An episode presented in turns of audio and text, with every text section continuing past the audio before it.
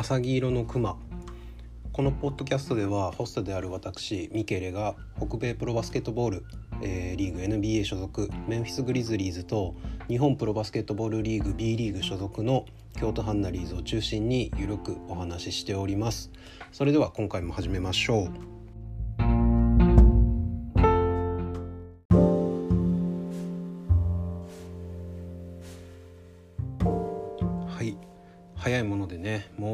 月になりました、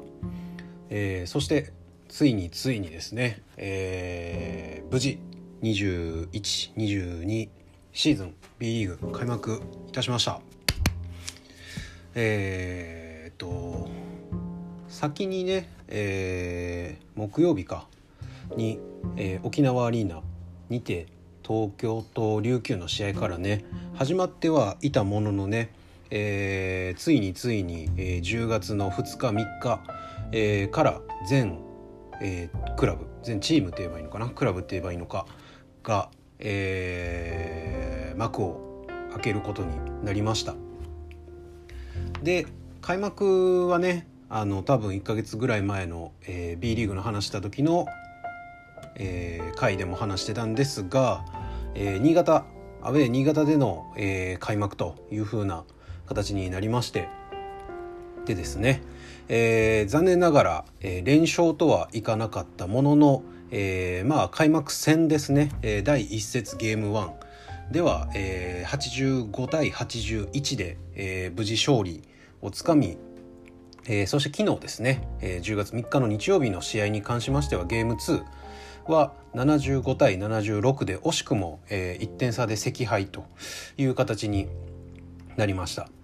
えー、チームとしてはですね、えーと、秋山選手が、えー、コンディション不良、えー、コンディション調整すいませんどっちか見落としたんですがで、えー、チームに帯同せずという形で、えー、1人ロスター登録から少ない形での、えー、2試合ということになりました。えっ、ー、とまあねえっ、ー、と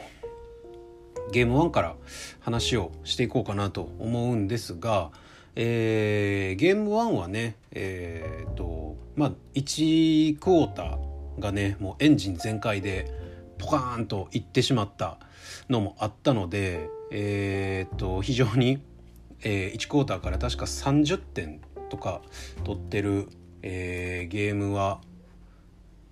僕はハンナリーズを見始めて初めて見たんじゃないかなというぐらいの、えー、感じでした。でえー、っとそうですねゲーム1では、えー、31点、えー、第1クォーターだけで取ってます。えー、フィールドゴールが17分の13、えー、スリーが4分の2フリースロー4分の3で、えー、っと非常に一気にギアを上げていったという形でですねえー、っとまあまあ31点取りながらもですね、えー、新潟の、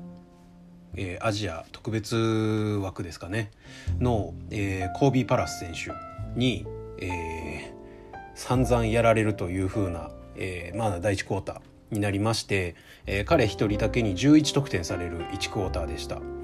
で、え、まあこれはちょっと僕はツイッターの方にもつぶやいたんですが、えっ、ー、と魔の偶数クォーターですね、えー、ハンナリーズが苦手とすると僕は去年から思ってるんですけど2クォーター4クォーター、えー、案の定やっぱり失速する形となりまして、えー、2クォーターなんと10点。で逆に新潟には31点取られるという形でまあやっぱりねなんかこううまく回り始めないと一気に流れをこう取り戻せないのが、えー、京都の非常に、まあ、去年からの、まあ、弱点というか、まあ、良くないところというかっていう風な、えー、ところとして見てるんですけどうんとなんか細かなミスが続くとやっぱり何とも言えない空気になってきてでまあ困った時に、まあ、やっぱサイモンのシュートが入らないとか、えー、外国籍のシュートが入らないとなるとちょっと攻め手に欠くという風な印象がやっぱこの第2クォーター見えてしまいました。ちょっと残念ではあったんですが、えー、しかしながらですね後半、はえー、っとまあその2クォーターのねえー、っとビハインドをしっかりと、えー、返してですね、えー、無事勝利したということになるんですがえー、っとまずねスタッツを見ておきますとですね、えー、まずスタートがですね、えー、鈴木選手、えー、細川選手加藤選手で長吉選手サイモン選手のスタート、えこれゲーム1ですね、えーと、かなり意外な、えーと、人選というかスタート抜擢かなと思って、え見ておりました。あの去年のね終盤のことを考えると、えー、この長吉長吉選手のところにハーパー選手が入ってで加藤選手のところはね多分三田選手かなと思ってたんですが、えー、そこを、えーとまあ、日本人ビッグマンとしてね、えーとやっぱり相手もねどっちかっていうとセンターっていうよりかはロスコアレンなんかは、えーまあ、3番234ぐらいのね、まあ、ある程度ハンドリングもできて外からオフェンスもできたできるっていう風な形なので、まあ、それを考慮してというか加味して長吉っていうチョイスにしたのかなと思ってたんですがえっ、ー、とまあ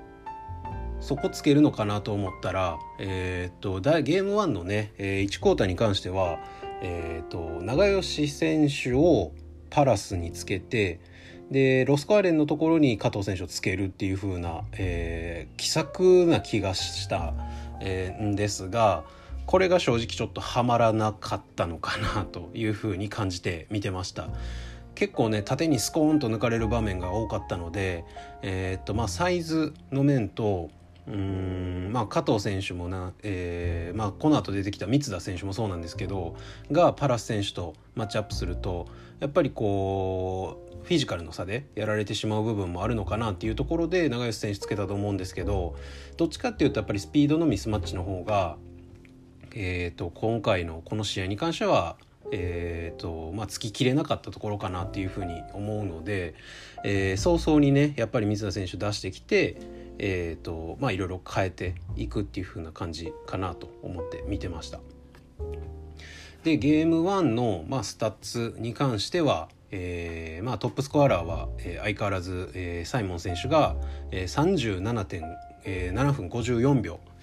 いきなりねほぼほぼフル出場まあありがたいと言っちゃありがたいんですけど長いシーズンを見るともう少し休ませる時間は欲しかったかなというふうに、えー、思ってます。えー、28得点。フィールドゴール22分の13の59.1%、えー、スリースローが3分の2、えー、7リバウンド5アシスト1ターンオーバー、えー、1スティール2ブロック、えー、3スリーファールで、えー、と5回ファールをもらってます。やっぱりねこう効率のいいオフェンスっていうのを体現してくれてるのはやっぱり、えー、サイモン選手だなというふうに思いました。で、えーと、残るハーパー選手ですね。外国籍、えー、20 30分40秒出て、えー、21点、えー、フィールドゴール11分の6、え、スリーが5の2、えー、フリースローが9の7、えー、6リバウンド1アシスト。2ターンオーバー、えーまあ、これはね正直去年の、あのライス選手のフリースローのやっぱりえー、取得回数っていうのが圧倒的に多かったことも含めてですね、えーと、縦のアタックっていうのを今シーズン誰がするのかなと見て思ってたんですが、まあ、どっちかっていうとやっぱねガードの、えーまあ、細川選手であったりとか、えー、久保田鈴木、えー、三田。なんかこの辺もね、えー、っとそういう風な動きが多くなるのかなと思ったんですがゲーム1ではね、まあ、笛が鳴ったっていうところもあって、えー、っとハーパー選手のフリースローの回数が伸びましたと。で日本人トップがねえー、っとまあかなりえーまあ、期待はしてたんですけど期待以上の働きをしてくれましたね、えー、細川選手、えー、33分32秒の出場で、えー、18得点、えー、フィールドゴールが14分の7の50%、えー、スリーが9分の4、44.4%、えー、8リバウンド2アシスト0ターンオーバー、えーとまあ、ディフェンスもね、えーと、相手のいわゆるウイングの選手に張り付いたりして、えー、足しっかり動かしてやってくれてたのに加えてですね、えー、寺島選手が抜けて、えー、日本人選手のこうスコアリングのところがねどうなるのかなと思ってたところに、えー、期待通り、えー、期待以上の活躍をして、えー、チームをかなり、えー、前にね、えー、と押し上げてくれたなというふうに思ってます。でえっ、とまあ鈴木選手が、えー、スタート。で出る形で今シーズンはスタートになったんですが、えー、7得点。25分出てですね。7得点、えー、8分のフィールドゴール8分の3の37.5%、3は1本中1本の100%で4リバウンド、えー、8アシスト3ターンオーバーというところで、えー、っとやっぱりね、えー、どうしても相手のポイントガードに比べると少しサイズのなさが、えー、目立つかなというふうにゲームの入りの部分は見てたんですが、えー、それを補ってあまりあるスピードとですね、えーとまあ、キャプテンシーというかやっぱりコート上でねすごくあの見た目が若いのであのどうかなと思ってたんですけどすごくキャプテンシーを発揮してあのゲームをコントロールしてくれるっていうところは非常に、えー、去年になかったあの感じでしたね去年はどっちかっていうと石谷選手もスピードっていうよりかは、えー、技術の面で、えー、ベテランのこう感じを出してくれてたので、えー、去年とはまた一風違う、えー、感じでしたね。でちょっとね合流があのサイモン選手はね、えーと、そこまで速くなかったのもあったんで、えー、まあ、連携の部分どうかなと思ったんですけどこの鈴木選手とサイモン選手のピックアンドロールは非常に、えー、見応えのあるというか安定感のある、えー、非常に素晴らしいプレーが多く見られました。えー、個人的に若干気になったのはサイズがないのでピックをかけた後にですねあのフックパスみたいな形であのこうついてきた選手の上を通すパスを出す場面が見られたんですけれども今回ね通ったから良かったものの今後もうちょっとこうサイズのある、えー、ポイントガードとマッチアップした際にえーと、多分そこケアされて多分通らないんじゃないかなっていう風なプレーも見分けられたのでそこはね、えー、まあ改善というかね、まあ、やっていくうちにこうアジャストはできると思うんで、えー、まあそんなところもちょっと目についたなというところです。でえー、っとあとはね交代で出てきた、えー、三田選手が後半は、えー、前半で20得点挙げたパラス選手を、えー、ビタ止めしてですね、えー、ゲーム1の間違いなく、えー、影の立役者というか MVP を、えー、差し上げたいぐらいの、えー、素晴らしい活躍でした。やっぱり、えーまあ、今年はキャプテンということでね、えー、気合も結構入ってると思うんですけど、えー、やっぱチーム内でも群を抜いてのディフェンスのえー、っとまあスキルというかなんというかなんですけどやっぱ出てくるとね相手選手もかなり嫌な、えー、感じがするだろうなっていうふうに、えー、思いました。でえー、っとまあもう一人の外国籍についてはちょっと全部まとめてから話そうかなと思います。で、えー、ゲーム2なんですけど、まあ、残念ながらね1点差で敗戦という形で、えー、終わってしまったんですが、えー、この試合もですねトップスコアラーはサイモン選手の、えー、21点。えー、っとまあチームをこう合わせ全体を見てでもですねえっとですねえー、っとまあ、やっぱフリースローの成功数がかなり、えー、と悪かったかなというふうに思いましてですねえっ、ー、と11本決まってるんですが19分の11、えー、チーム全体で57.9%。うん、ここがね、えー、っとまあ1本でもあと決めてたらっていう場面が非常に多く見られあ見られたか多く感じてしまいましたね。えー、っと。あれ？違う。間違えた。ごめんなさい、えー、19分の11は合ってますね。うんでまあまあシュートもね、えー、58分の29でそんなに悪くはなかったかなと思ってるんですけど、えー、大きな違いがですね、え、スリーポイントに、えー、現れてます。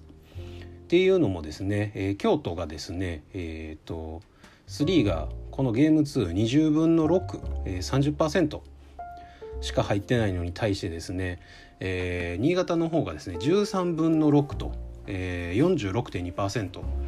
えー、効果的に決めてたなっていう風な感じですね。うんでまあリバウンドに関してもほぼほぼ数は変わらないって感じではあるのでまあまあそこはいいかなと思うんですけど去年みたいにね、あのー、リバウンドをこうもう蹂躙されて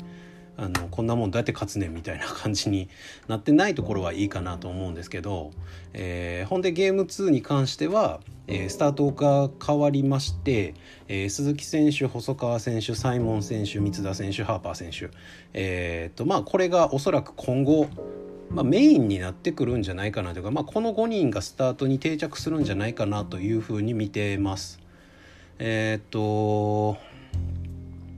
このせこの試合ゲーム2に関してはですねえー、っとまあまあやっぱりサイモンがチームを引っ張ってくれるという風な形なんですが2試合通してね、えーと、久保田選手が非常に、えー、ベンチからの出場になったものの、えー、素晴らしい活躍を見せてくれてました。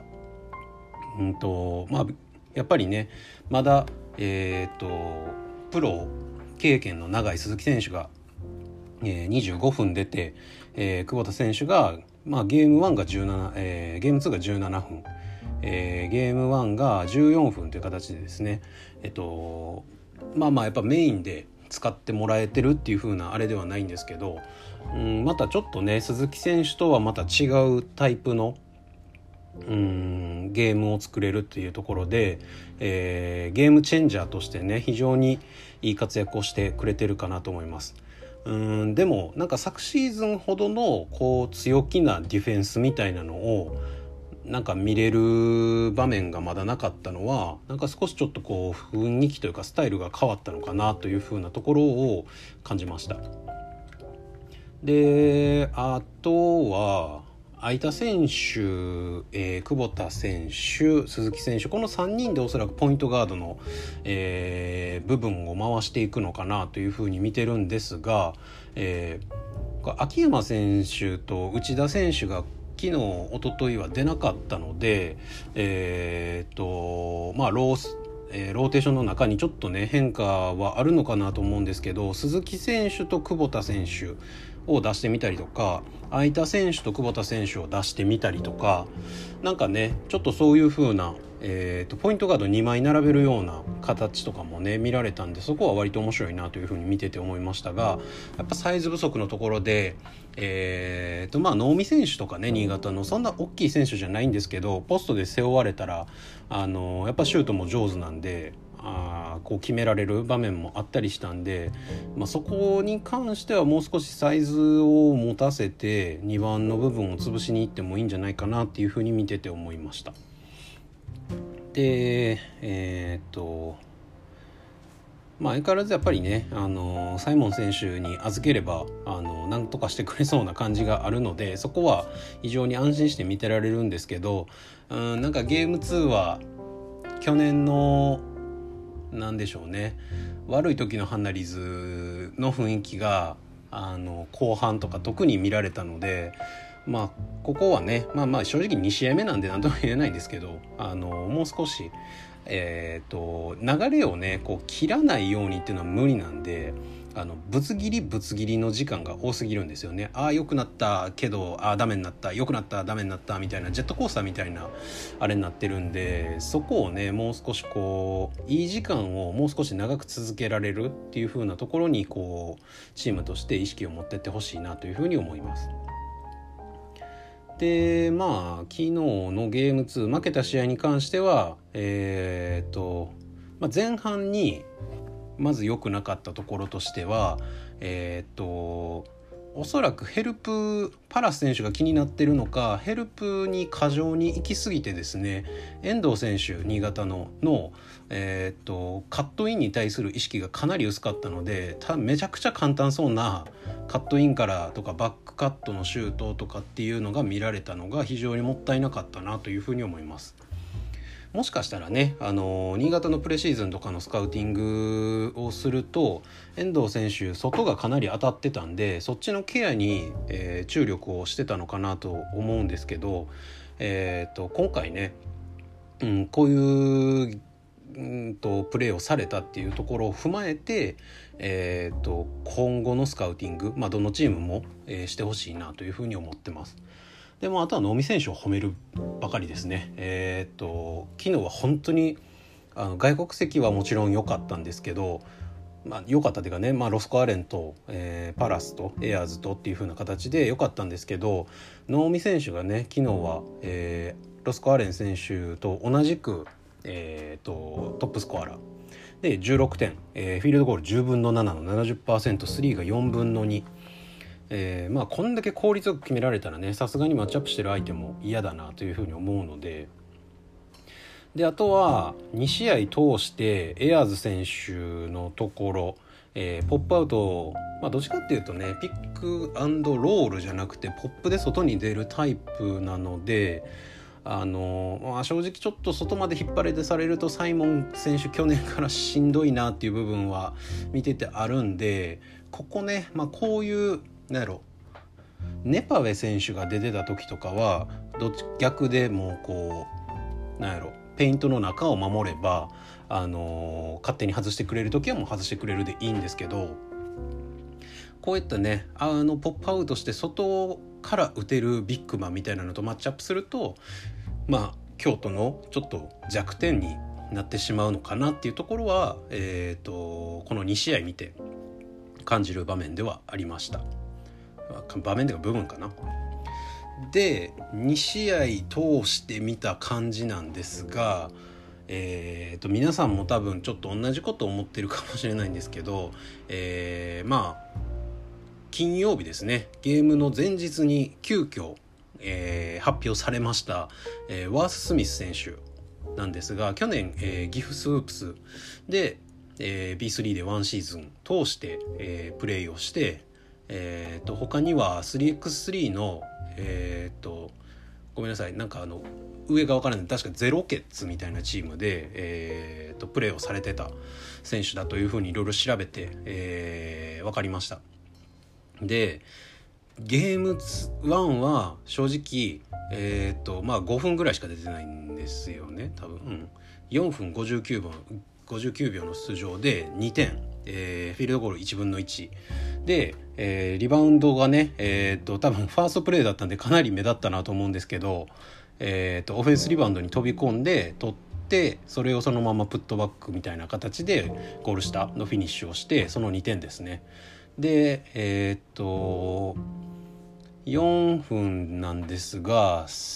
出てきて早速早々に2つファールをして下げざるを得なくなってしまったっていう場面がゲーム1でした。なんであんまり印象がなかったんですけどゲーム2がねえー、っと5分47秒の出場で4得点、えー、5ファールと。ちょっとこれはどうなの？っていうまあ B3 からねいきなり B1 に来るとうんなんかこのレベルの差っていうのはあんまり口にしたくないんですけどあのどうしてもやっぱりそこの B1 と B3 ってなると外国籍の、えー、当たりの強さも違えば、えー、まあ失礼な言い方かもしれないですけど B1 の選手の、えー、やっぱりそのフィジカルの差とかいろんなところに違いが結構出てると思うんですよね。なので昨日もね多分あの解説の方もおっしゃってたんですけど B3 ならまっすぐ飛んでるとか、えー、止められるノーカウン、えー、ノーファウルで、えー、カウントにせずに、えー、っとまあ、プレーを止めれるっていう風な形であっても B1 クラスの外国籍と当たり合うとなるとそれを超えてね、えー、ゴールを決められるとか、えー、っとこう相手を止めようと思って飛んだとしてもそのまま弾き飛ばされたりとか。うんと、まあ、あと最後多分ファールアウトになった時の、えー、フリースローのリバウンドのところかな。でえー、っと綿貫選手と絡んでそのまんま多分倒してしまってファールアウトみたいな形になったんでちょっとまあ期待はしてるんですけどあのまあ、ハンドリングとかをねどっちかっていうとしたそうなタイプかなと思ったんで、えーと、登録確かパワーフォワードになってたと思うんですけど、えーと、多分2番3番ぐらいシューティングガードスモールフォワードぐらいのプレイエリアなのかなと思って、えーと、この2試合見ました。うんとちょっと正直順応するのに時間がかかるんじゃないのかなというふうに思いましたちょっと辛口でえっ、とまだシーズン始まったばかりなんで急に手のひら返すかもしんないですけどうんこの活躍ではサイモン・ハーパーを休ませる時間稼ぎっていうのはなかなか難しそうな気がしました。もちろん器用な選手でねいろんなことできると思うんですけど、まあ、いかんせんファールをこんだけしてしまえばね出る時間も限られてくるっていうのもあってまあその辺のファール壁っていうところは是非改善してほしいなというふうに思います。でえー、っとねゲーム1ゲーム2の両方ともの2試合通してのえー、っと平均スタッツも出してみたんですけど、えーと、鈴木選手が8アシスト1試合平均8アシストの、えー、ターンオーバーが2.5っていうところでアシストターンオーバー比でも3.2なんですねかなりいいなと思って、えー、見てますでそれにえー、っと続いてというかあれなんですけど久保田選手ね、えー、なんと2試合通してえっと、一応平均で5アシストやってるんですけどターンオーバーゼロなんですよね。マジで去年から見違えるかのようなゲームコントロールの良さになったなと思います。まあ、やっぱ出てる時間の長さもね、えーと、鈴木選手が、えーと、2試合で25分39秒、えー、久保田選手が、えーと、15分ぐらいなんですけど10分違って。えー、と手もやっぱりこのアシストゼロあアシストじゃないターンオーバーゼロっていうのは、えー、今後にかなり大きく期待を持てるような、えー、立派な数字だなと思って見てました。で、えー、と全体的に見てもねターンオーバーがすごく少なかった気がしましたなんか連発とかもなかったりとかうんと結構ねえっ、と広,、えー、広島じゃないごめんなさい新潟の岡本選手あのー、バックコートからね、えーとガシガシこうプレッシャーをかけてくる中でそのプレッシャーに負けずえー、鈴木選手とか、え、久保田選手が、え、体をぶつけてね、え、しっかりと対処していた部分も非常に良かったなと思って見てました。ただ新潟ファンには申し訳ないんですけど岡本選手が出てる時間の方が正直この2戦に関しては京都はかなりやりやすかったです。えー、っと能見選手渡辺選手この2人が出てきてる時の方が正直怖かった、えー、その辺感をすごく感じてたので、えー、この2試合見て岡本選手が、えーと、出てくるとよしよしと思って見てしまいました。はい、ってな感じですかね。えー、っとまあ、あとはベテランらしくね池田選手とかもすごく、あのゲームを落ち着けるために出てたなと思ってます。そこがね最後のやっぱりゲーム2のところでも思ったんですけどうんとなんか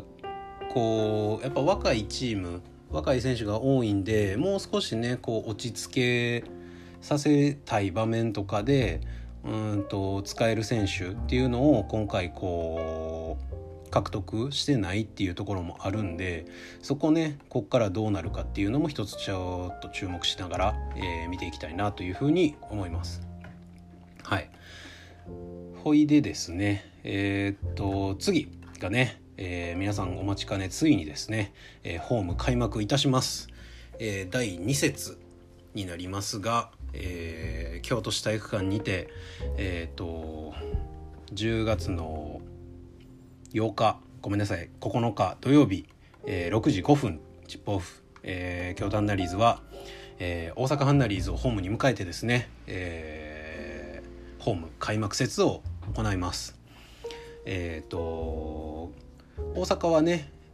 第1節は、えー、こちらも1勝1敗ですね、えー、三河との試合で1勝1敗、えー、メンツに関しても、え、去年をねメインで戦った、え、選手、まあ、もちろんニュービルスが残留して、えまあ、メインどころはほぼほぼ残留したんですが、えー、B2 のですね、え、ペリ・エリスとか、えー、三軒からカイル・ハントなんていうところも取ってきたので、えー、とまたちょっとね、えー、とスタイルの違う感じの、えー、バスケをしてるなと思います。まあ、ただ天日バスケのねいわゆる走るバスケっていうところは変わってないし、えー、ただ残念なことに中村宏夢選手がね今怪我で離脱してるということで、えー、橋本選手も多分まだ間に合ってない合田選手もまだコンディション不良みたいな形。なので、えー、特別指定でね、えー、去年横浜でやってた、えセドリック・ボースマンジュニアか。が、えーとまあ、ポイントガード。とあと青木選手ですね、え岩手にいた。を、え今メインで使うっていうところでまあまあもちろんお二人ともいい選手ではあるんですけれども、えーと、狙うならばまたここかなというところなので、まあえー、外国籍、まあ、アイランもいて、えー、帰化含め4人か。外国籍外国人というか元アメリカ人というかがいる中で、えー、どれだけねそこを抑えながら、えー、やっていけるか。で、まあ、外国籍に頼りすぎず、えーとゲームをどれだけできるか。っていうところが、えーとまあ、これからというか、まあ、次の次節第2節のえっ、ー、とまあなんでしょうね、えー、ポイントかなというふうに思います。去年に比べるとだいぶ、あのー、得点がばらつきがあるのでまあまあ去年ほどね1人抑えたら絶対京都負けそうみたいなあれ空気感はこの2試合感じなかったので、えー、もっとね、えー、積極的に日本人選手が、えー、得点をする場面、えー、プレーする場面っていうのを増やしてですね、えーとまあ、ステップアップしてほしいなというふうに、えー、思いました。第2節は、えーと、ゲーム1ですねは、えー、僕も現地にて、えー、観戦する予定でございます。まあまあこのご時世なんでねあの声を出して応援とかっていうのは無理かもしれないんですがまあまあ一杯ぐらいビール飲めたらななんて思ってます。まあ、せっかくならね楽しみたいなというふうに思ってますのでえー、っとまあおそらくこれ聞いてる方京都ブースターの方多いかなと思いますのであのぜひね皆さん現地で、えー、楽しんで、えー、そしてですねホーム開幕戦をぜひ勝利で収められるようにですねえー、っとまあ、応援というのができるのかどうか分かりませんが、えー、去年同様ですね、えー、アリーナ内で盛り上がれたらなというふうに思っております。っていう形で、えー、まあ、今週からねまたシーズン始まったんで、え月曜日頑張って、え更新できるように、えやっていきたいなと思っております。えー、ではでは今週はこんなところで終了したいと思います。See you guys in the next one. Bye bye.